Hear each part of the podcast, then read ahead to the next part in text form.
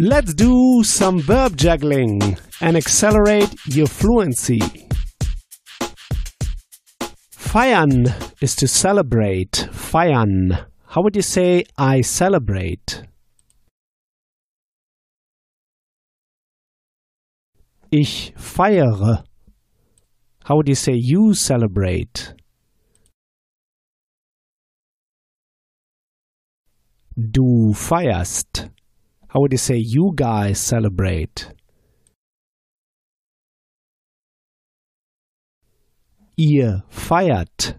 How would you say we celebrate? Wir feiern. How would you say where do you celebrate New Year's Eve? Wo feierst du Silvester? You see, we say Silvester for New Year's Eve. Actually, easy to remember, right?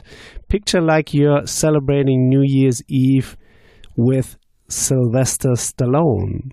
Sylvester, you see? So, Silvester is New Year's Eve in German. Wo feierst du Silvester? Where do you celebrate New Year's Eve? How would you say, I celebrate New Year's Eve at home? Ich feiere Silvester zu Hause. How would you say, I don't celebrate New Year's Eve at home? Ich feiere Silvester nicht zu Hause. How would you say, I celebrate New Year's Eve with the family? Ich feiere Silvester mit der Familie. You see, mit der Familie. It's actually die Familie, so it's female, family in German, die Familie. But mit, with, so mit in German triggers the dative. And the female dative article, you remember, is der. So it's mit der Familie, with the family. How would you say, I celebrate New Year's Eve with my wife? Ich feiere Silvester mit meiner Frau. You see, mit meiner Frau. Mit der Frau, with the woman. Mit triggers the dative. So we have to use the dative female article. Der. Mit der Frau, with the woman, with the wife.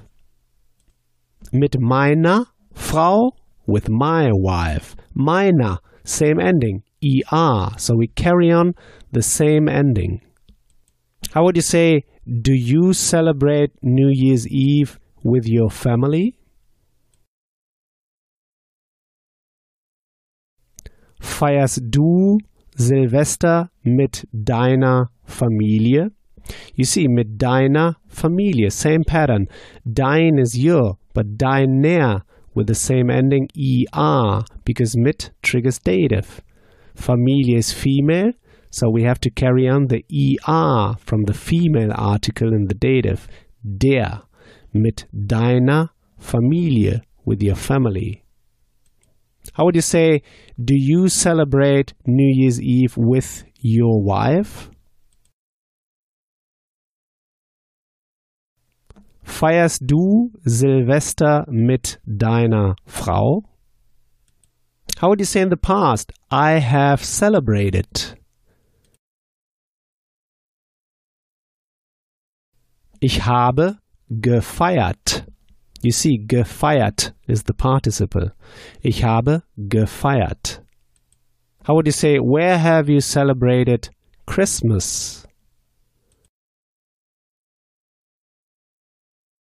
Wo hast du Weihnachten gefeiert? You remember, Weihnachten is Christmas. Wo hast du Weihnachten gefeiert? Where have you celebrated Christmas?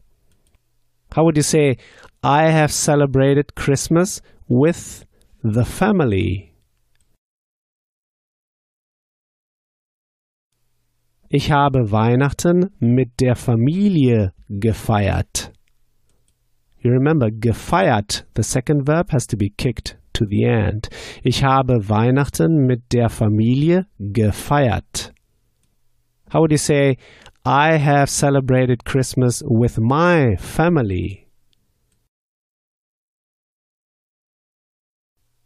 Ich habe Weihnachten mit meiner Familie gefeiert. How would you say I celebrated Christmas with my wife? Ich habe Weihnachten mit meiner Frau gefeiert.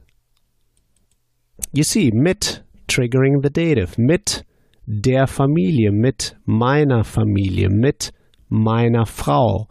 The female article in dative is der. How would you say, I've celebrated Christmas with my mother?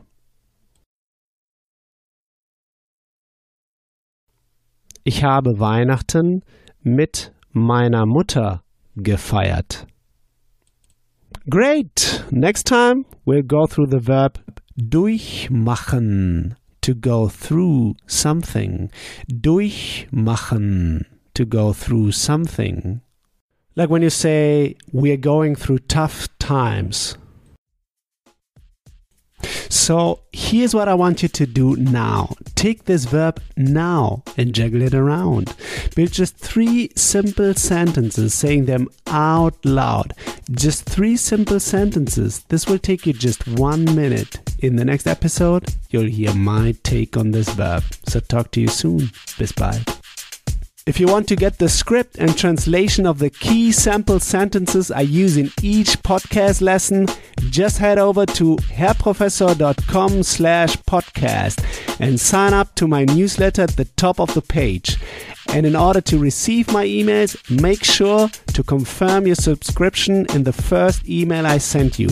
In each email, I will add the link to the podcast lesson and all the key sample sentences I use. Talk to you soon. Bis bald.